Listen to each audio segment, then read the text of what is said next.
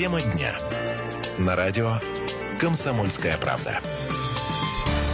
Здравствуйте, дорогие друзья, меня зовут Валентин Алфимов. Мы в прямом эфире радио «Комсомольская правда». Говорим с вами на главные темы этого дня.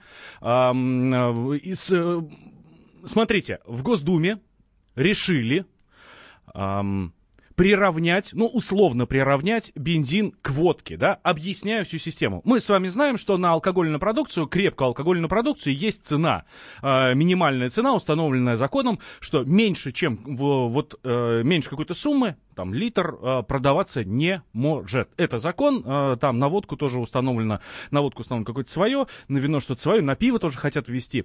Так вот, с бензином решили сделать то же самое, только поставить не а, наименьшую цену, по которой бензин может продаваться, а, ну, там, бензин, дизельное топливо, в общем, все топливо, которое, да, которое только есть. Вот, а установить максимальную цену.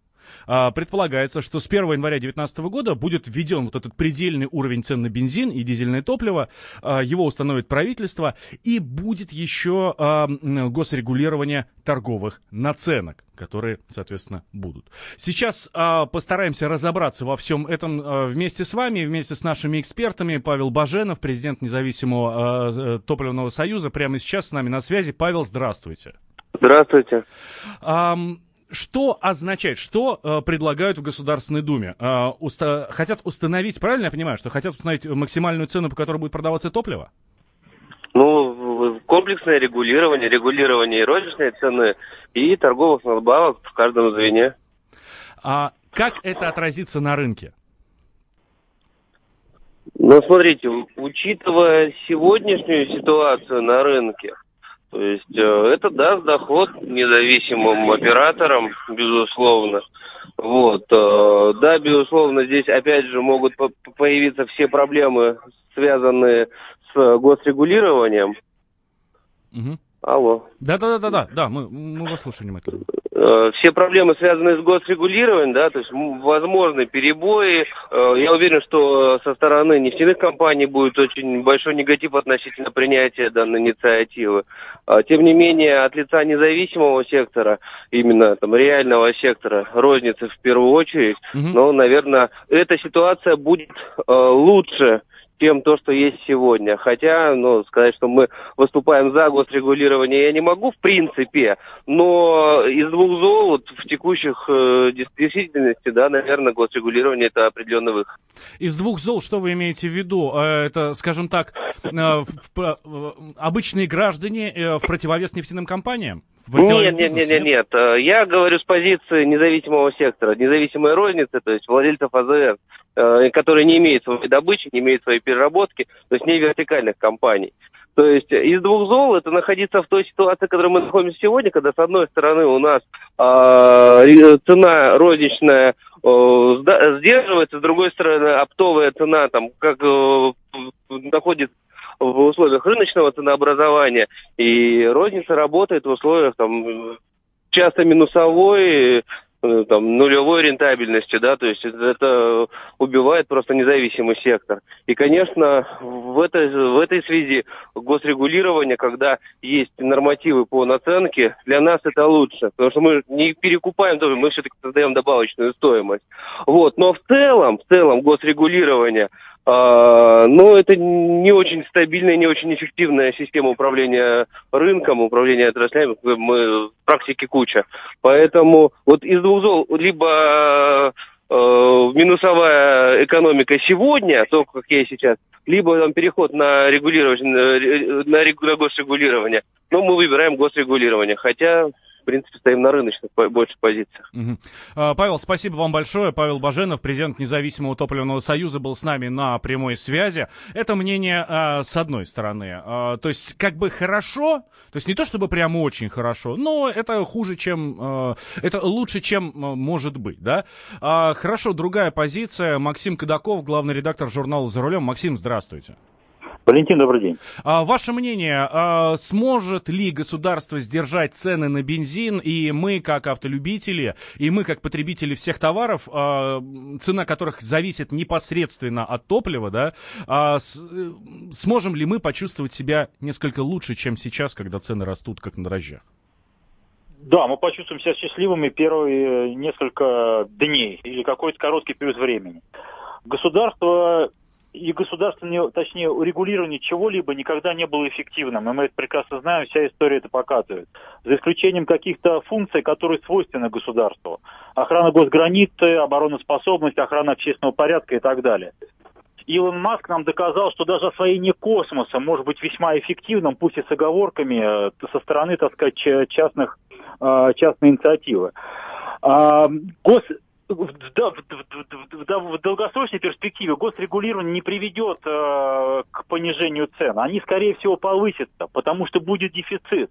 Есть рынок мировой, мы от него никуда не денемся. Если компаниям нефтедобывающим и нефтеперерабатывающим выгоднее будет продавать а, топливо по-прежнему за рубеж, они туда и будут продавать. А, а, и у нас будет просто дефицит топлива. Значит, следующий шаг государство должно зарегулировать объем продаж топлива по этим ценам, по которым, которые оно зафиксирует и так далее. И э, это приведет в первую очередь к дефициту. И не забываем, что цена-то растет от налогов в основном. Угу. Как здесь с государством будем договариваться? В нашем бензине в литре половина или около того, чуть больше, чуть меньше, это налоги, акцизы и так далее. И вообще я считаю, что надо не меньше тратить, друзья мои. Надо дать возможность нашим людям больше зарабатывать. И тогда мы купим бензин и по 60 рублей. Ну, то есть, э, грубо говоря, правильно я понимаю вашу позицию, пусть растет, э, ну, вот даже как, как есть сейчас, как есть сейчас. Но если, соответственно, мы будем больше получать, то ничего в этом страшного нет. Мы должны больше получать, мы должны развивать свою экономику, у людей должна быть возможность заработать, должны быть рабочие места. Если нас сейчас, э, если сейчас мы принудительно а, ограничим цены, то есть государство вмешивается в ценообразование а, на рынке, на свободном. Это плохо, это приведет, ну, если не к катастрофе, то к очень плохим последствиям. Потому что нефтяникам будет выгоднее и проще продавать э, бензин или ту же самую нефть за рубеж. Как и сейчас. Но если цены постепенно растут, и им все равно выгоднее продавать за рубеж, то если цена остановится, то им тем более будет выгоднее продавать за рубеж. Есть мировые цены, от них никуда не денешься. И с другой стороны, если посмотреть, цены на бензин, как бы нам, э, может быть, нам от этого не легче жить, но тем не менее, цены на бензин у нас далеко-далеко не самые высокие. Да, в Иране э, бензин э, подешевле, да. В Саудовской Аравии, да. Но в большинстве стран цены выше, чем э, у нас. В бедной соседней Украине намного дороже бензин стоит. И мы все равно придем к тому, что цены будут расти. Правильно я понимаю вашу мысль, что э, цены на бензин в России не остановить? Поэтому нужно искать другие, э, другие способы выхода из этой ситуации. Боюсь, что не остановить. И если государство поднимет акцизы еще выше, на, те, на, на тот уровень, который предполагалось, то я думаю, что цены пойдут вверх. Конечно. Ну что ж, Максим, спасибо большое. Максим Кадаков, главный редактор журнала «За рулем», был с нами на прямой связи. Вот, э, соответственно, другое мнение, да, если Павел Баженов, президент Независимого топливного союза, говорил, что да, в действующих э, рыночных условиях, когда мы поголовно терпим убытки, это реальный вариант, пусть не самый лучший, но он все-таки реальный. Вот, э, хоть он и достаточно плохой с точки зрения экономики, но вот в условиях госрегулирования компании все-таки готовы работать. Это говорит президент Независимого топливного союза. Союза, да. Но в то же время вот главный редактор журнала «За рулем» Максим Кадаков, э, скептик в этом вопросе, да, говорит, «Э, госрегулирование — это смерть для любой рыночной отрасли, ну, если перефразировать, да. А, а цены на топливо, конечно, поддержатся какое-то время, а потом либо топливо просто пропадет, потому что будет выгодно нефтяникам продавать его за рубеж, а, либо пойдет вверх такими темпами, что мы с вами мы, скажем так, немножко обалдеем. А, читаю ваше сообщение в, Вайбере, в WhatsApp, плюс 7 967 200 ровно 9702. Вот пишет нам слушатель, что про бензин можно забыть, торговать будет совершенно нечем. А, и еще один налог на НДПИ весь лежит в цене топлива. Ну что ж, Документ, а, этот законопроект о регулировании цен на топливо уже опубликован в базе данных Нижней Палаты Парламента. Он внесен в, на рассмотрение в Государственную Думу. Будем а, следить за тем, как все это дело развивается. Будем общаться с экспертами еще. Вот, и посмотрим, куда приведет нас вот этот вот поворот, новый поворот в топливной политике. Вот